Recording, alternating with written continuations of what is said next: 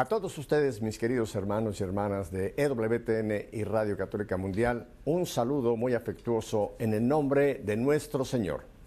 Bueno, pues sin más nos vamos a ir a Ecuador, a la diócesis de Santo Domingo, donde tengo el gustazo de tener a un misionero contemplativo, al padre Byron Catman. Padre Byron, gracias por aceptar esta invitación de compartir con nosotros en esta estación tan importante para llevar el mensaje de Dios a todos los rincones de la tierra.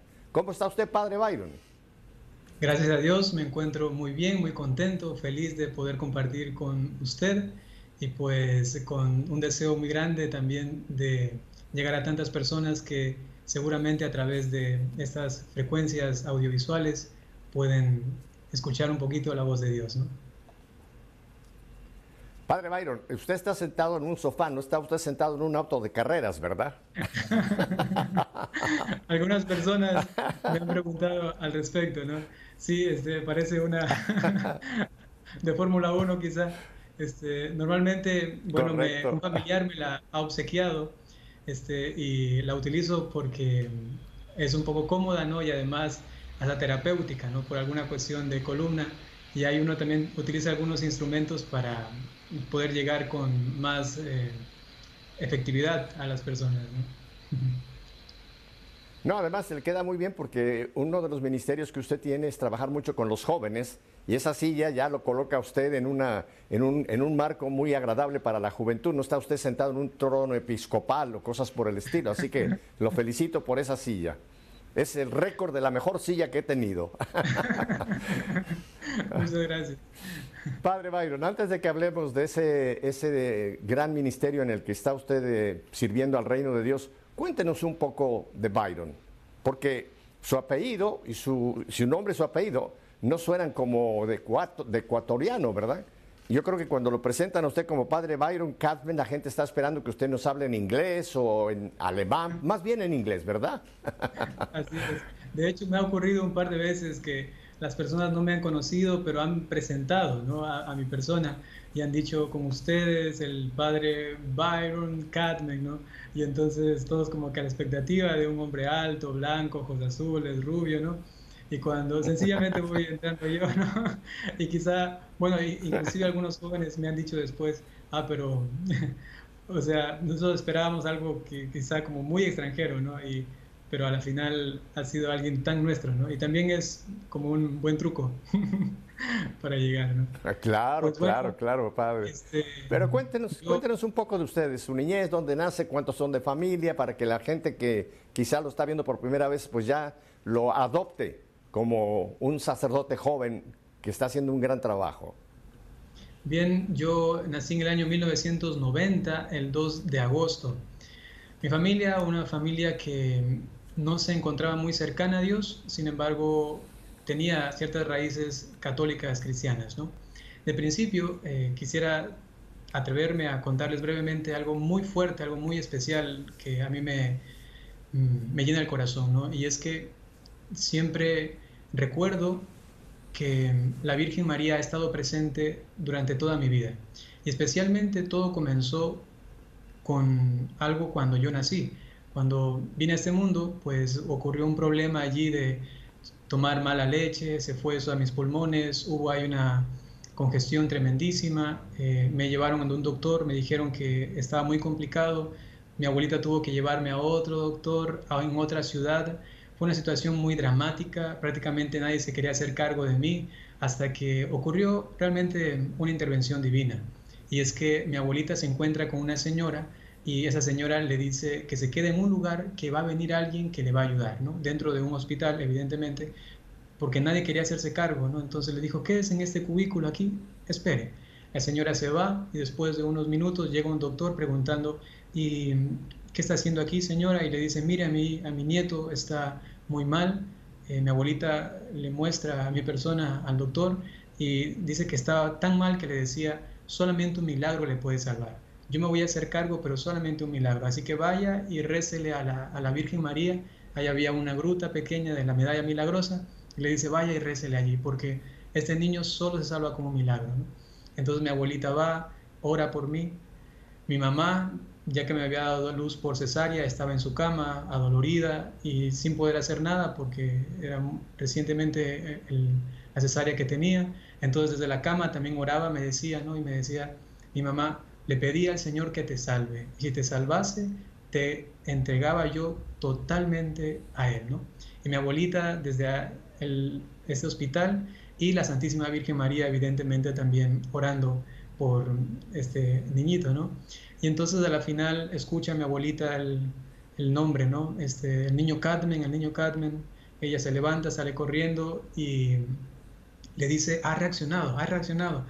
Rápidamente, vaya, consiga esto, esto, otro, esto, otro.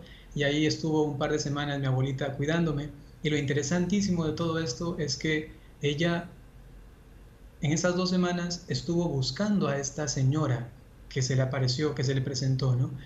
Eh, que aparentemente era como una enfermera, ¿no? De blanco, y dos semanas la buscó, dos semanas preguntó de ella, decía cómo era físicamente y nadie la reconocía, nadie daba razón de ella, ¿no? Entonces mi abuelita, cuando me contó esto, yo ya estaba en el seminario y me dice, así casi a la oreja, ¿no? Me dice, Byron, pero yo creo que ella era la Virgen María, ¿no? Entonces, todos nosotros eh, le agradecemos a Dios, pues ese primer momento de rescate, de salvación de ese pequeño niño, ¿no? Que era yo, que soy yo, y que luego pues fue creciendo con seguramente ese eco del, toque de Dios en el interior del alma, ¿no? Y que aunque alejado de Dios por muchos años, ¿no? Hasta los 17 años, porque no tenía una costumbre por lo menos o una doctrina bien aprendida o algo parecido, más bien muy alejado de la iglesia, de Dios, pero a los 17 años pues Dios eh, me tocó el corazón y a través de una llamada fulminante, una llamada muy, muy evidente, pues le dije que sí y en unos meses entré al seminario y comenzó esta aventura. ¿Son más de familia o es usted hijo único? Somos eh, dos hermanos, además de yo, ¿no? Eh, o sea, estoy yo, está mi, hermano mayor y está mi hermana menor, ¿no? Entonces, además de ese niño rescatado, también hay dos más, ¿no? Entonces usted fue el sándwich, usted quedó en medio del sándwich, un hermano, usted y una hermana. y, esta infancia que usted nos cuenta, Padre Byron, que pues había una, una ausencia de Dios, eh, eh, ¿Era porque usted se involucró mucho en los estudios o, le causaba cierto, cierto rechazo a lo religioso? ¿Por qué es que nos cuenta que, no, no, había prácticamente una fe activa en usted, padre? Bueno, eh, quizá lo definiría yo como indiferente, ¿no?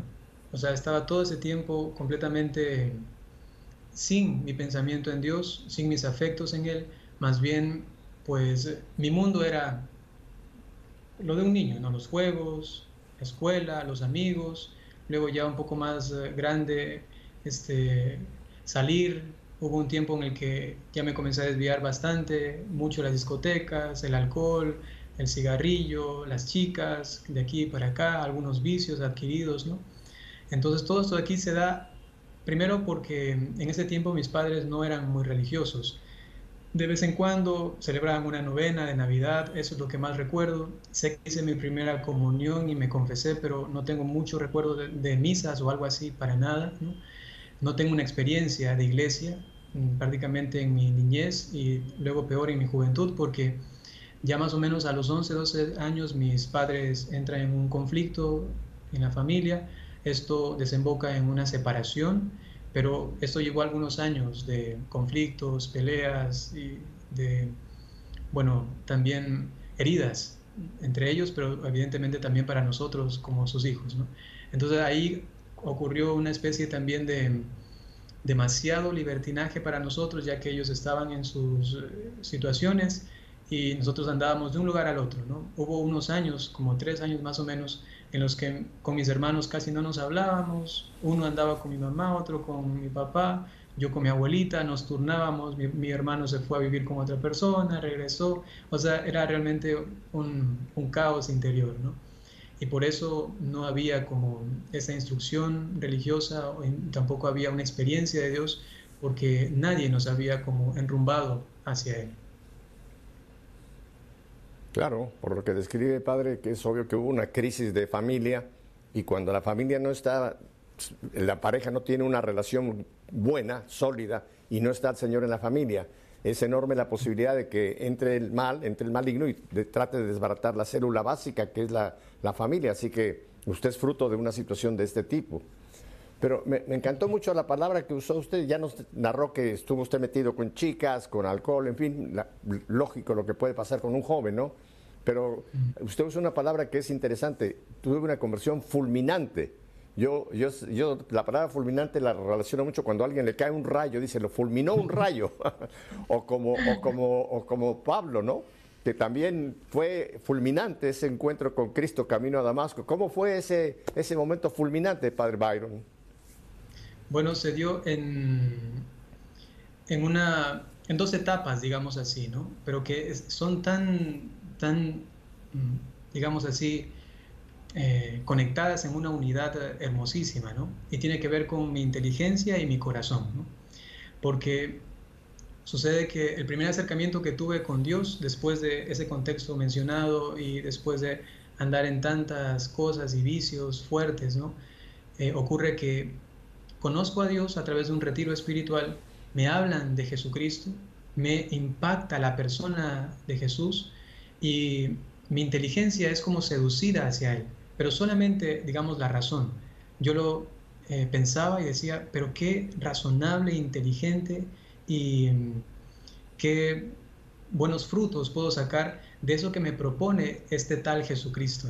Hay que decir que yo antes no sabía absolutamente nada de Él me preguntaban quién era Dios, yo no sabía si responder, eh, no sé, Mahoma, este, si es Buda, si es eh, Yahvé, Jehová, ¿no? Me decían, pero dinos, ¿quién es? Y yo decía, no, no, tengo idea, no sé quién es, ¿no? O sea, totalmente en cero, ¿no? En relación al conocimiento. Entonces, cuando yo descubro desde, digamos, una eh, especie de mm, virginidad religiosa en mi mente, ¿no? Totalmente en blanco, ¿no? Entonces toca la primera semilla religiosa de fe, de revelación divina, ¿no? Este, a través de la palabra de Dios, ¿no? Llega a mi intelecto y digo, pero qué hermoso, qué bonito, qué perfecto. Y comienzo entonces a, querer saber más de Él, más de Él, pero puramente racional. Era una especie de admiración hacia Jesucristo. Y un, un tiempo después, no mucho, ¿no? Eh, en, ese mismo, en esa misma búsqueda, entonces se da que yo mm, descubro lo que es dos cosas importantísimas, dos personas, lo que es la Santísima Virgen María y segundo, la persona de Jesucristo, pero en la Eucaristía, en la misa. Cuando eso llega a mi intelecto, entonces mi corazón por fin comenzó a palpitar por eso que yo entendía, ¿no? Era como, por fin, ah, entiendo que esto que, que capto racionalmente tengo que amarlo. Y fue algo tan espontáneo, tan natural, ¿no? Que desde ese momento el amor de Dios, o sea, es como que se infló así fuertemente y ha permanecido como, como una especie de llama encendida, ¿no? Y es lo que para mí ha sido una conversión así tan, tan fuerte que dejé absolutamente, así literalmente, todo lo que hacía y tenía este, en, en unos poquísimos, poquísimos meses, ¿no? Y de allí resulta pues que el Señor luego me llama a la vocación. hay, hay, personas que dicen que el viaje de la mente al corazón puede ser un viaje eh, muy largo o puede ser un viaje muy corto. Y en el caso de usted fue que se produjo ese encuentro entre la razón y la fe, o sea, ya la vivencia de Jesús. Vamos a hablar un poquito de esto, pero me interesa un punto que usted mencionó que no nos aclaró. ¿Cómo si usted andaba en ese destrampe, como decimos, quién lo invitó a un retiro? ¿Cómo fue que usted fue a un retiro? ¿Cómo se lo presentaron para que decidiera Byron salir de, ese mundo juvenil e ir a un retiro? Eso es casi ahí el primer milagro ahí. Sí, este, y todo comenzó donde, donde, donde comenzó, digamos, el, dolor, donde comenzó la aparente destrucción Allí mismo comenzó, en cambio, el gozo de Dios y comenzó la restauración. ¿A qué me refiero? Por mi familia yo pudiese poner el pretexto ¿no? de que ah, yo comencé a, descarrilarme, ir por aquí, por acá, ¿no? Pero fue mi propia familia la que me acercó a Dios. Ocurre con mi papá. Mi papá en tres años, después de la separación de mi mamá, vivió una vida disoluta, una vida muy mala, ¿no? Muy mala. Y entonces andaba por aquí, por allá, siempre tomando, siempre eh, una vida bohemia con cosas impronunciables, ¿no? Una cosa muy lamentable que yo como hijo tenía que a veces ir a recogerlo, casi que como un trapo viejo, ¿no? Traerlo casi arrastrando. Ahí inclusive aprendí a, conducir el carro porque él andaba por ahí borracho, entonces yo tenía que subirme, ponerlo al lado y yo venir manejando. Un niño joven, ¿no? De 14, 15 años. Y, o sea, esa experiencia, ese quiebre, inclusive con familia, con mi papá eh, directamente, pues eh, después de esos tres años ocurre que él primero va a ese retiro. Y lo que me impactó a mí sobremanera fue que en un fin de semana, un hombre que yo había visto de a poco como destruirse durante tres años, en un fin de semana tenía otro rostro. Nos dijo que no iba a volver a tomar, nos dijo que iba a volver a trabajar, nos dijo tantas cosas que las fue cumpliendo sólidamente, firmemente, y para mí creó como interiormente una especie de nueva admiración, e inclusive para mí fue una especie de restauración de la relación filial paternal, porque yo ya le veía y decía, él tiene autoridad, porque ahora lo que él dice, lo hace. En cambio antes, ¿qué voy a hacer caso a mi papá? Oh, no. Yo inclusive esperaba que venga borracho para revisarle los bolsillos, a ver si tenía dinero y yo me cogía el dinero y me, y me iba también, ¿no? Ya viniste tú, ahora me voy yo, ¿no? Algo parecido a eso, ¿no? Pero en cambio, al ver la calidad de su palabra, ¿no? El testimonio que estaba dando en unos meses fue esto, a tal punto que un día se acercó al colegio, yo estaba en el último año, y me dice, Byron, ven, ¿no? Pidió permiso al profesor, yo salí, me dice, mijito, eh, deme su cédula. Y yo dije, ¿para qué? Me dice, deme, deme. Y yo dije, bueno, está bien. Me dice, vas a hacerme un favor. Y le decía que este fin de semana ando un retiro, te lo pido, te lo pido. Y yo ante él, ¿no? Que ya me había demostrado su, su autoridad delante de mí, que se había ganado, inclusive mi confianza. Entonces le dije sencillamente, está bien, no quería yo, pero como era él el que me lo pidió, dije, está bien. Y en ese retiro, en ese mismo retiro, hay un momento en el que uno se encuentra también con, con, con un familiar. En ese caso yo me encontré con mi papá y esa fue la, la sanación, digamos así, de nuestra relación. Y eso fue lo que desembocó luego a esa apertura a Dios. Entonces yo dije, si a mi papá, ese Dios que, que dicen que existe, le ha hecho esto, lo ha transformado para bien, entonces yo también quiero conocerle. Padre Byron, estoy seguro de que a este momento hay miles de personas que quieren saber qué retiro fue. ¿Fue carismático? ¿Fue cursillos? ¿Fue Maús? Fue, no sé, ¿cuál fue? ¿Qué, ¿Cuál fue la, la, dinámica del retiro? ¿Cómo se llama ese retiro? Porque hay gente que quiere apuntarlo ya para ir y llevar a otros. en, ese retiro y la espiritualidad de este movimiento, ¿no? Es un movimiento parroquial. Eh, tiene como uno de los lemas más eh, repetidos es todo está previsto, ¿no? Y este retiro es del de Juan 23, ¿no? Ah, ok, ok. Ya abrió usted ahora sí un regalo para muchas gentes que van a estar muy interesadas en conocer más de ese retiro, porque si lo hizo con su padre, con la descripción que usted nos dio, padre, y después con usted, quiere decir que Dios obra fuerte en, muchas maneras, pero estamos hablando de Juan 23. Así que muy bien, padre. Así que se empieza a reconstruir la vida, se empieza a reconstruir la relación con papá, con papá Dios. Y ahora, eh, ¿en qué momento es que usted ¿Qué, estudiaba usted? ¿En qué, ¿En qué enfoque estaba usted pedagógicamente, padre? ¿A dónde quería usted llegar? ¿Quería ser médico, ingeniero, bombero, piloto o qué?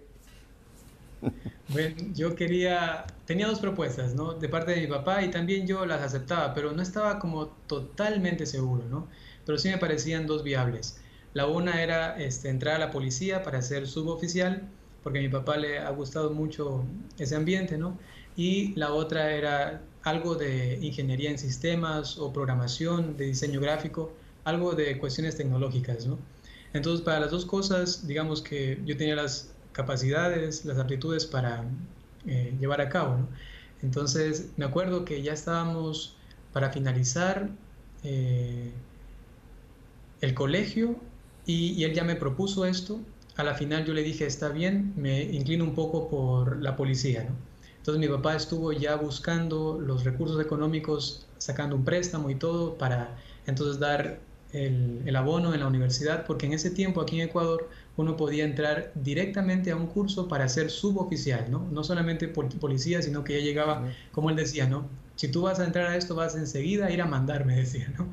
Entonces, eh, para que ya tengas un buen puesto, ¿no?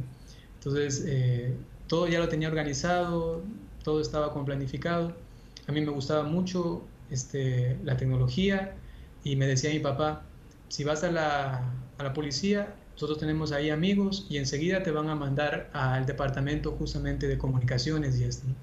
Entonces dije, bueno, me parece todo muy bien, excelente. Y, yo era muy bueno en, en, programación, diseño gráfico y cuestiones de computadoras, de software y de hardware, ¿no?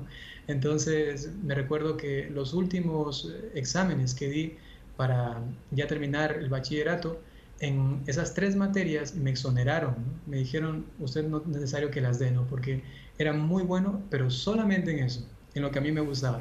En cambio, en otras materias yo era muy, pero muy, como decimos aquí en Ecuador, muy vago, ¿no? muy dejado. Entonces yo no hacía deberes, pasaba mucho tiempo copiando, en los exámenes solo así por copias de acá y con papelitos o por aquí escritos, ¿no? Eso no le aconsejo a nadie, evidentemente, ¿no? Y me arrepiento de eso porque he malgastado el tiempo para aprender, ¿no? Y sin embargo, para eso que me ha gustado, siempre he encontrado pasión. Para lo que me ha gustado, ahí sí me he entregado, ¿no? Entonces, en esas materias exonerado y en la última que tenía, eh, voy a contar aquí también un pecado públicamente, en la última que tenía, yo sabía que no podía pasarla, sabía que no podía. Entonces, eh, yo di un dinero al profesor y pagué a otra, a otra persona para que me haga una monografía y presentar como el, último trabajo del año, ¿no? Sí, eso está mal. Entonces, lo, lo, hice y entonces mi futuro como mi perspectiva de trabajo, de profesión, iba por allí, ¿no? Sin embargo, pues el Señor luego quiso que este conocimiento, esta pasión que había nacido en mí por el contexto. Soy nacido en 1990, nací con el trompo, con la bolicha, con la pelota, digamos así, en, en, la mano izquierda, en el pie izquierdo, pero en la mano derecha, en cambio, con el teléfono celular, con el mouse de la computadora. Entonces era como esa transición y podía como manejar esas dos cositas y cuando Dios me llama, pues me dice, bueno, este, parece que te necesito y también puedes aplicar lo que has conocido antes por medio de la evangelización. Muy joven, 32 años. Es usted un sacerdote, como llamamos, millennium. Pertenece al grupo millennium. Padre, antes de que entremos allá a la vocación propiamente, yo quisiera volver un poquito a la familia. Y su madre, su mamá, eh, ¿Cómo reacciona cuando, cuando usted tiene ese, ese, ese, cambio a través del retiro? Bueno, ya había visto al papá, pero ¿qué, qué, cómo fue la reacción de mamá viendo a, a, su esposo y a su hijo eh, cambiados? Ya, en el caso de mi mamá también hubo una especie de, de proceso, ¿no? porque ella también permanecía, yo creo que siempre ha creído en Dios, evidentemente, ¿no? Pero como alejada de lo que es la, la iglesia. Entonces cuando mi papá hace el retiro, también mi hermana hace el retiro, yo hago el retiro, entonces eh, comienzo a insistirle a ella, vamos para que también lo haga usted, vamos para que lo haga, ¿no? Y entonces una vez que ella sí lo hace, accede a esto, ella entiende, entonces capta este, lo que a nosotros nos ha pasado, ¿no? Entonces ella mm, desde ese momento también comienza a, a buscar de Dios este, la Eucaristía, la confesión y vivir una vida así entregada al Señor, ¿no? Y algo que a mí me ha llamado muchísimo la atención durante todos estos años, ¿no? Es, ya que ella es profesora y actualmente es rectora de una institución, una unidad educativa, entonces ella siempre ha intentado infundir eh, la fe en los niños. Eso a mí me ha quedado tan claro mm. cuando yo a veces la voy a visitar, entonces todos los niños dicen, ah, ese es su hijo sacerdote, ¿no? O sea, ella le habla a todos de, de, su hijo que es sacerdote, ¿no? Y lo menciono por lo siguiente. Ella estaba muy renuente, o sea, muy, mm, como inclusive triste, sufrida, dolida, ¿no? De que un hijo suyo se entregue tanto a Dios y que ya estaba como quizá mirando ella de que este se está como yendo demasiado y a la final cuando ya decidido entrar al seminario, ella durante un año entero, cada vez que le iba a visitar me decía, quédate, regresa, ¿no? vuelve a la casa. Y entonces este, ese retiro le ayudó entonces a comprender todo esto y luego lo que ella de alguna manera intentaba como frenar un poquito, luego se convirtió en el motivo de quizá de su mayor orgullo, ¿no? Porque Ahora todo el mundo le dice, yo tengo un hijo que es sacerdote, ¿no? Pero así con un orgullo y con mucha alegría. Qué bueno, padre, qué bueno. ¿Y, del, hermano mayor, es, de los tres, el, mayor también tuvo algún cambio o, todavía no le llega a su momento? Sí, él también. O sea, este, fue para toda la ah, familia prácticamente. Mi hermano mayor también hizo, ah. este, hizo un retiro este, ahora no recuerdo si fue el mismo de Juan 23 o si es que hizo un retiro el de Lazos de Amor Mariano. Ahora no estoy muy seguro, ¿no? Ah, y entonces, cuando ah, él regresa, lo que sí, sí tengo muy claro es que cuando él regresa del retiro, él estaba profundamente tocado y con un, sentimiento de mm, como de arrepentimiento muy grande, ¿no? Muy grande, pero le llevó como a, a a una, experiencia como de anonadamiento muy profunda, ¿no? A tal punto de que él decía, yo no merezco el amor de Dios. O sea, he sido muy malo, no, no lo merezco, ¿no? Entonces su, proceso, digamos así, de acercamiento a Dios fue eh, desde esa profunda experiencia de, de, nada, ¿no? Hasta luego ir como equilibrándose y entendiendo de que Dios es misericordioso, ¿no? Es que quizá no había experimentado tampoco eh, en la familia, en la casa, lo que es la misericordia, ¿no? Cómo levanta, ¿no? Cómo sana. Y entonces con Dios lo fue experimentando. Y lo que a él ocurrió, que para mí ha sido lo más eh, providencial, es que en ese proceso él encuentra a una chica, con ella se casa, tiene hijos, y yo he visto la conversión de mi hijo, de, mi hijo iba a decir, de mi, de mi, hermano, este, manifiesta justamente en sus hijos. ¿no? Cómo, cómo o sea, es que yo lo conocía cuando estaba conmigo de pequeños, ¿no? Cuando peleábamos, su carácter, este, cómo era así fuerte y todo, ¿no? Pero cuando comenzó a, tener hijos, porque actualmente ya tiene cuatro, ¿no? Entonces, eh, era como también la mano de Dios que le iba tocando interiormente para y palpar eso que él un día como que sintió, ¿no? Que no era digno, no era digno, pero luego al tener hijos, pues la misericordia, la compasión, el ver la ternura de Dios también en esos hijos, para él ha sido también un toque muy grande para acercarse a Dios.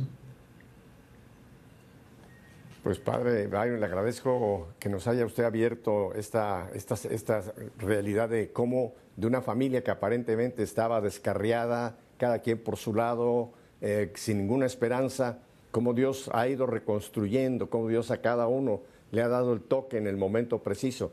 Y créame que este testimonio va a animar a muchísimas familias que quizás están en problemas de abrirse, simplemente pedirle al Señor, Señor, como hiciste con la familia Cadmen, hazlo con nosotros también, Señor, en tu tiempo y en tu modo.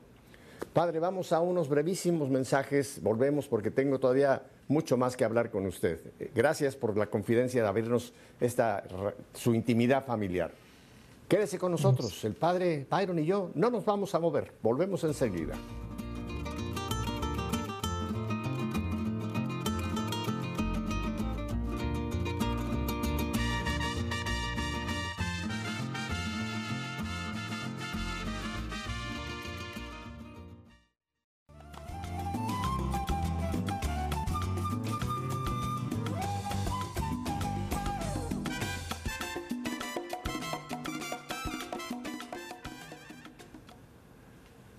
Padre Byron, eh, ahora me gustaría, antes de que lo interrogue yo sobre su apostolado, ¿cómo fue que usted oyó, pues, cómo fue que de, esa, de esa mente bajó el corazón? ¿Cómo sintió usted que el Señor le decía, Byron, te quiero sacerdote? Ya, pienso que Dios eh, en el trato personal que tiene conmigo ha sido siempre muy directo y rápido, Así como me ha rescatado cuando yo nacía, ¿no? Así como rápidamente me enamoró de él intelectual, afectivamente, luego para la vocación fue inclusive hasta quizá más admirablemente, ¿no? ¿Y qué fue lo que ocurrió? Pues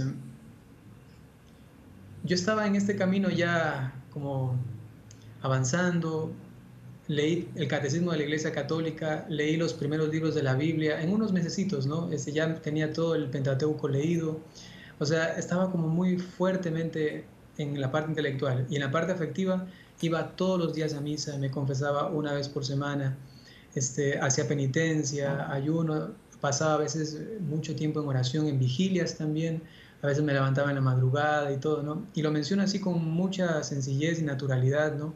Con mucha humildad, porque eso ha sido solamente pura gracia de Dios. Y entonces en medio de esto, pues ya se acercaba el fin del año y ya tenía que tomar mi decisión para entrar a la universidad.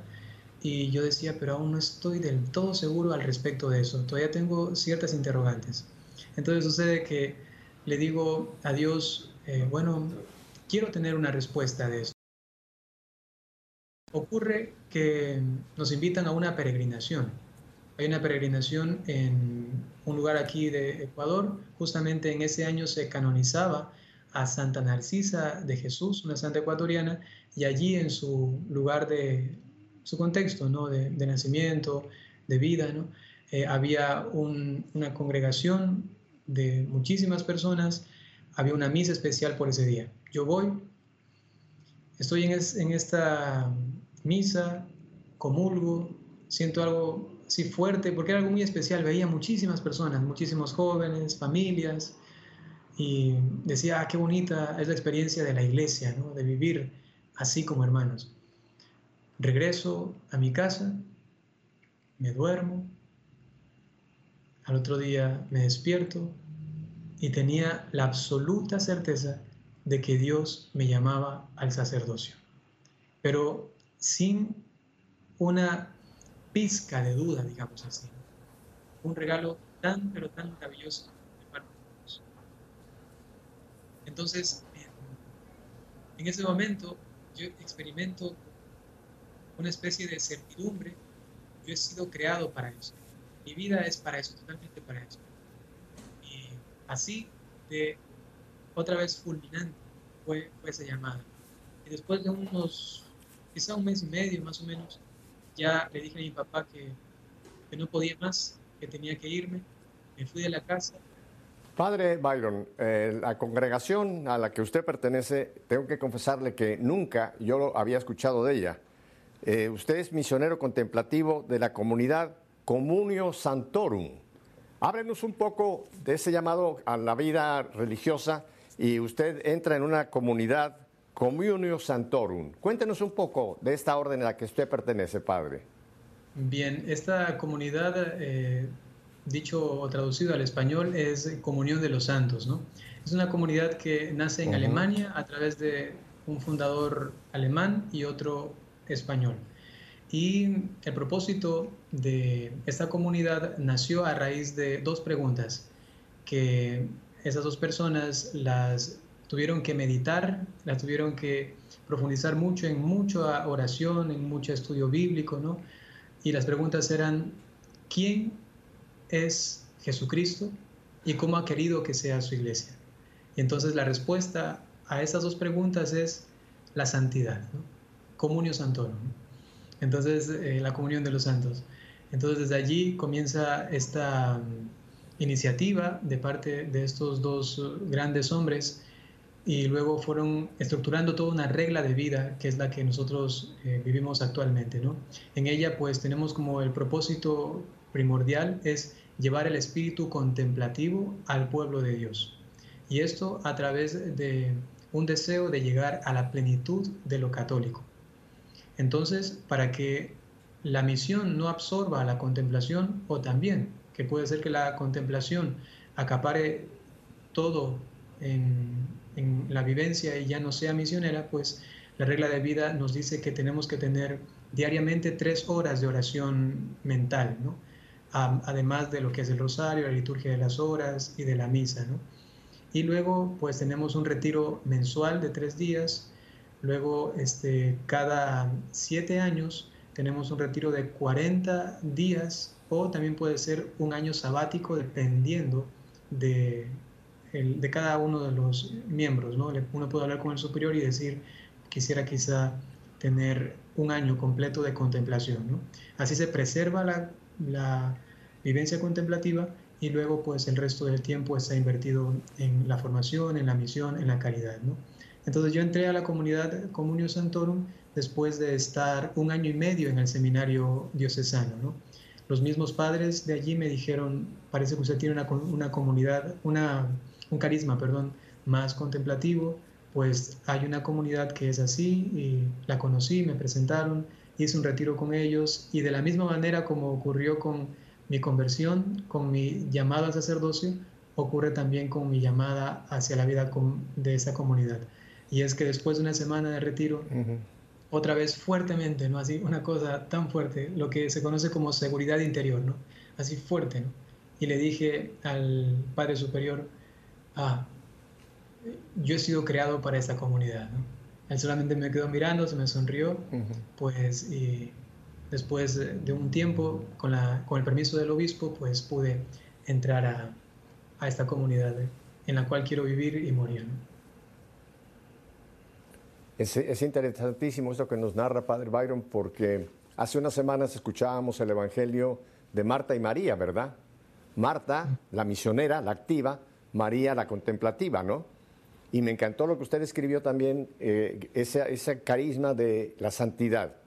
Hay varios textos que pudiéramos citar, ¿no? Cuando el Señor dice, sed santos como su Padre Celestial es santo. Y la otra cita del Nuevo Testamento, sin santidad nadie verá al Señor. Y el documento también que nos entregó el Papa Francisco, que me parece que ustedes los deben de manejar muchísimo, ¿no? El de Gaudete et Exultate, la santidad en el mundo actual. Y es importantísimo esto, Padre, porque hoy día la mayoría de la gente, incluso católicos, piensan que la santidad es para unos elegidos, los que tenemos en el calendario romano, pero que los demás la santidad, pues eh, eh, podemos vivir nuestro catolicismo a mi manera, etcétera, pero es importante saber, no, que el llamado es ser santos, porque sin santidad nadie verá al, Señor. Ustedes proyectan esta mística, proyectan este llamado al laicado, al bautizado, a, tratar de vivir esta vida en santidad que, que comprende los dos aspectos, místico y misionero? Así es. Eh, como les decía, ¿no? el, objetivo, la misión primordial es llevar ese espíritu contemplativo al pueblo de Dios. Y allí, siguiendo pues, las enseñanzas de los doctores, los místicos, los padres de la iglesia, hemos como entendido que la interpretación más auténtica del Evangelio pues la, la encontramos en, en los santos en su vivencia, en su experiencia, y la parte contemplativa que antes eh, se ha como querido mantener, quizá a propósito, quizá involuntariamente, ¿no? Casi que encerrada en los claustros, ¿no? Ahora como abrir y para que también eso, el pueblo fiel, pues tenga acceso a esa sabiduría tan grande, a ese, a ese alimento tan profundo y tan elevado, ¿no? Que es un camino de oración que va más allá de, digamos, solamente una pequeña oración vocal y un momentito de, meditación o solamente el rosario, ¿no? Sino que hacer que la vivencia misma se vuelva contemplativa, ¿no? Y también enseñar e instruir al pueblo de Dios en esta forma de contemplación, ¿por qué no decirlo hasta, hasta mística, ¿no? Que si Dios regala el don, pues cualquiera, ¿no? la que cocina o el, que vende pan o el zapatero, ¿no? cualquiera que se entregue de corazón, como decía Santa Catalina de Siena, con el deseo infinito de alcanzarlo, ¿no? el Señor puede tranquilamente dar este don de la contemplación y eso ayuda a vivir una vida tan profunda de lo que llamaban, por ejemplo, los carmelitas, la unión íntima entre el alma y Dios, ¿no? que es así mencionado, pero que integra evidentemente toda nuestra humanidad, ¿no? nuestra corporeidad, psicología, afectos, pasiones, hasta lo más profundo de nuestro ser. ¿no? Entonces por ahí también intentamos hacerlo y por eso visitamos algunos lugares, países como eh, instruyendo y dando retiros a las personas que desean. Mm. Y aparte de este, estos retiros vivenciales, que supongo que por la pandemia estuvieron un poco limitados, tengo entendido, padre, y ya lo tengo bien localizado a usted, que usted está trabajando muchísimo en las redes sociales, que es hoy día el nuevo areópago para encontrar sobre todo a ese segmento de la juventud, hasta los 40, de los 15 a los 40, que no los vemos por las iglesias, ¿no? La juventud, los milenios como usted, padre. Entonces, cuéntenos de ese trabajo tan importante que hace usted a través de las redes sociales, padre Byron. Bien, este, para mí ha sido un regalo muy, muy grande de Dios que a través de mi superior eh, se ha podido llevar a cabo. ¿no? Es un proyecto que comenzó hace tres años en el cual he buscado la manera para responder preguntas que las personas realmente se hacen. ¿no? Porque como decía el Papa Francisco, cuando nos aconsejaba al respecto de la elaboración de la homilía, decía, por favor, no respondan preguntas que nadie se hace, decía, ¿no? Porque mm, eso no va a llegar a nadie, ¿no? Entonces, también como en ese sentido, como nuestra comunidad es, misionera y contemplativa, al ir a cada uno de esos lugares, yo veía como ciertos patrones y decía, a todos les inquieta esto, a todos les llama la atención eso. Entonces dije, ¿cómo puedo llegar a esos todos, ¿no? desde mi pobre persona? ¿no? Entonces dije, ah, ya que yo sé de tecnología, sé de redes sociales aquí, bueno, voy a adentrarme un poquito en eso, ¿no? Comencé a estudiar primero, fueron más o menos tres años en los que primero estuve mirando, que me decían, ya comience, comience, y yo, no, no, no, no. Y solo como sacerdote, pues dije, ya, creo que voy a, comenzar, ¿no? Y básicamente era dar respuesta a lo que las personas se, se preguntaban, pero una respuesta que nazca justamente desde la contemplación, que nazca desde una experiencia orante, ¿no? Y que involucre no solamente a mi persona, sino este, a la comunidad, que involucre a la iglesia, al magisterio, que involucre sencillamente lo que Dios realmente quiere responder a, a esas personas, ¿no? Y desde allí pues se formó un primer canal, un primer proyecto que se llama Un Padrecito, que es un poquito más para personas de quizá 35 años en adelante, ¿no? Este, todavía no muy juvenil, yo me daba cuenta por las estadísticas, ¿no? Pero entonces dije, pero ¿y ahora cómo llego a ese otro segmento de, de personas más jóvenes. Entonces, después casi de dos años de tener ese primer proyecto, viene la idea de un sacerdote millennial, en cambio. Yo decía, eso creo que puede pegar bastante, porque millennial es justamente lo que le mencionaba al principio, una transición entre esos dos mundos prácticamente, ¿no? Este, de lo más eh, tradicional a lo más este, tecnológico, ¿no? Entonces dije, me parece un buen nombre, ¿no? Eh, lo puse y comencé a crear contenido un poco más eh, juvenil, ¿no? Eh, con expresiones, con formas de ser, con espontaneidad y así. Y gracias a Dios, según las estadísticas, ahora ven muchos jóvenes, ¿no? Y para mí es un gusto muy grande porque se puede llegar con un mensaje, realmente lo intento hacer así, que Dios dé la gracia, ¿no? Que sea profundo, ¿no? Pero en medio de una conversación tranquila, en medio de, de reaccionar a un video de algún artista o de alguien que dijo esto o lo de acá. Así ellos se sienten muy como a la par de uno, ¿no? Se sienten pues eh, como muy a gusto y aprenden a ver también un rostro juvenil de, de la iglesia. Padre Byron, uno de los, uh, yo le llamo uno de los demonios que está atacando a la humanidad, pero más concretamente a la juventud, es la ideología de género esta, esta, este, este, esta corriente que unida a otro que ya nos había avisado el Papa Benedicto antes de ser Papa, pero después lo mencionó, del relativismo, ¿no? Que todo es relativo. Ya, ya no hay valores fijos, ya no hay valores morales, sino todo es relativo. Y como todo es relativo y la ideología de género se mete ahí, creo que confunde mucho a los jóvenes e incluso los puede llevar a realmente entrar en, situaciones muy complicadas. Cuéntenos cómo trabaja usted con esta corriente maligna que tanto ataca a la juventud, Padre Byron. Exactamente desde mi experiencia personal, según lo que ahora les he comentado, ¿no? Desde todo comenzó aquí y luego vino acá, ¿no? Entonces, eh, luego me encontré con un texto de Orígenes que interpretando eh, el pasaje del profeta Jonás cuando va a, a Nínive, ¿no? Entonces dice el, texto que el rey fue el primero en hacer penitencia y luego los súbditos hasta los animales. Entonces decía Orígenes que, según su interpretación del texto, nuestro rey es la razón. Y cuando la razón, nuestro rey, está conquistado por Dios, entonces los súbditos, que viene a ser la voluntad, los afectos, los sentimientos, el pensamiento, todo tiende a lo que ordena el rey. ¿no? Entonces, a través de lo que lamentablemente hace una ideología, que es prácticamente cambiar la mentalidad, ¿no? es, es una idea para mirar el, el, contexto, la realidad de una forma según proponen, ¿no? y no según lo que es real, verdad, auténtico. ¿no?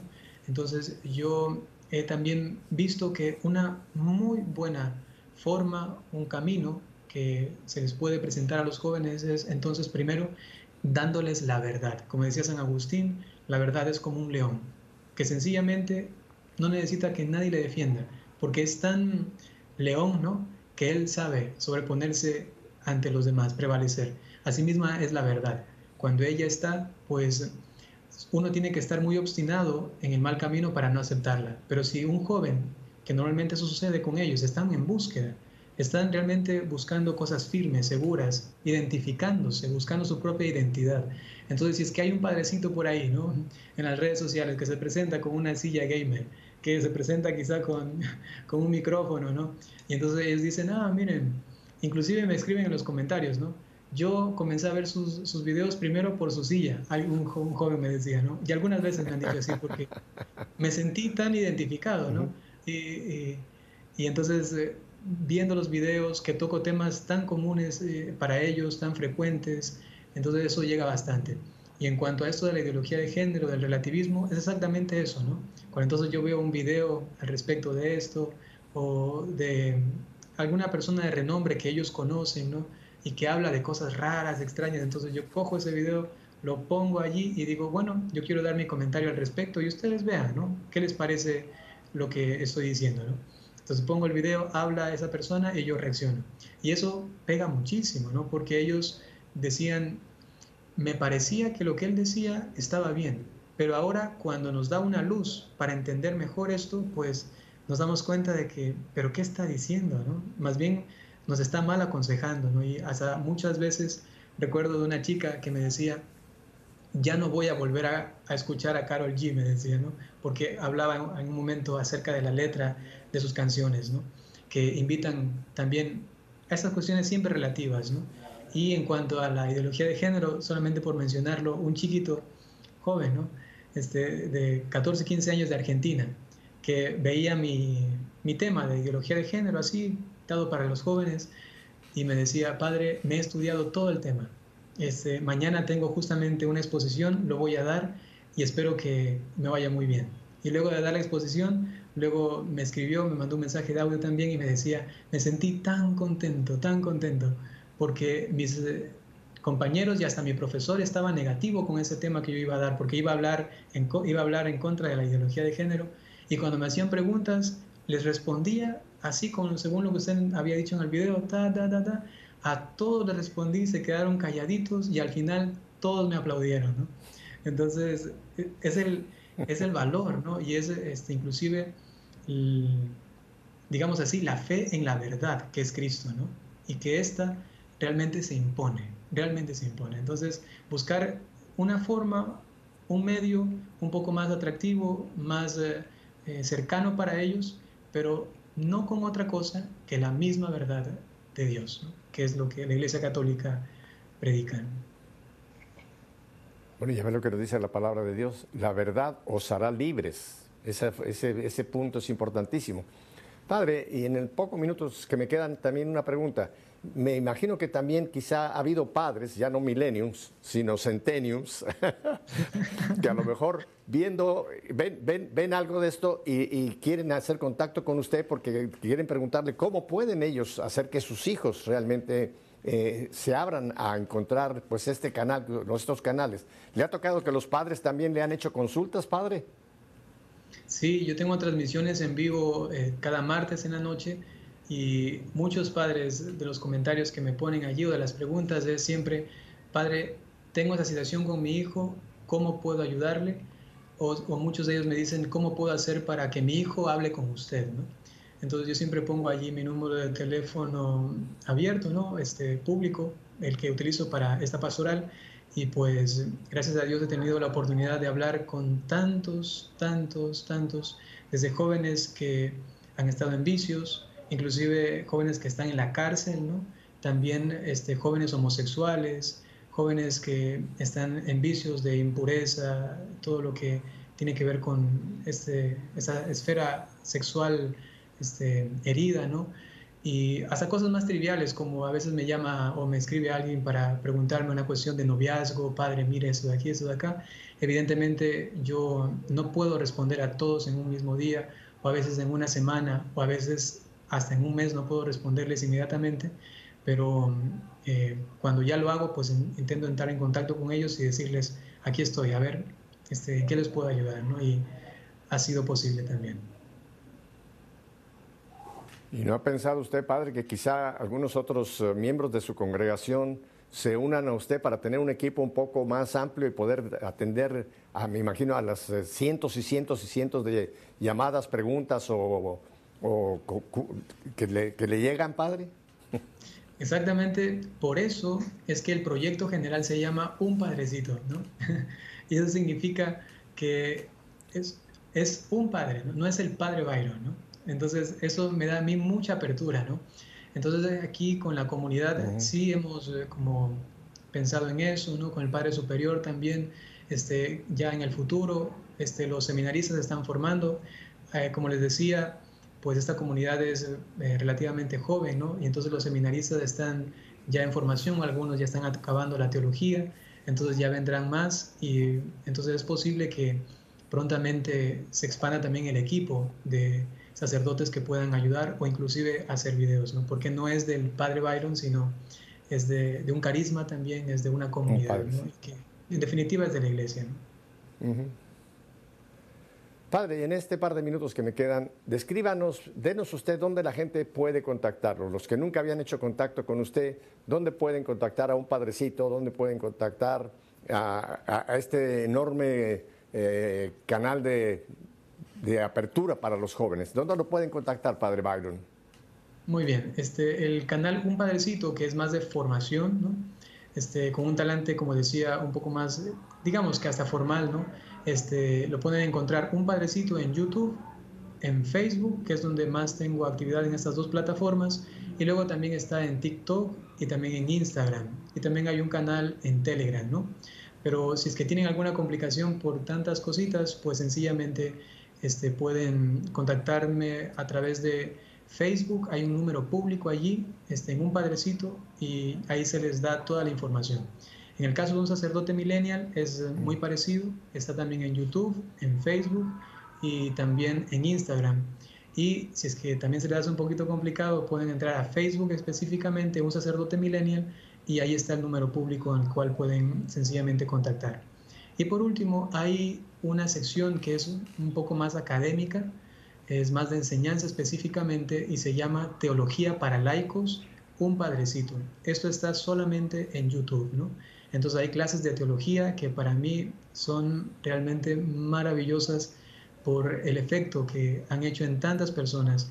Hay inclusive una certificación de parte de mi diócesis para los laicos que hacen todo el curso y ellos pues tienen por lo menos esta aprobación o este certificado eclesial de parte de, de mi obispo, ¿no? donde dice que se han formado en teología en todos esos apartados. ¿no?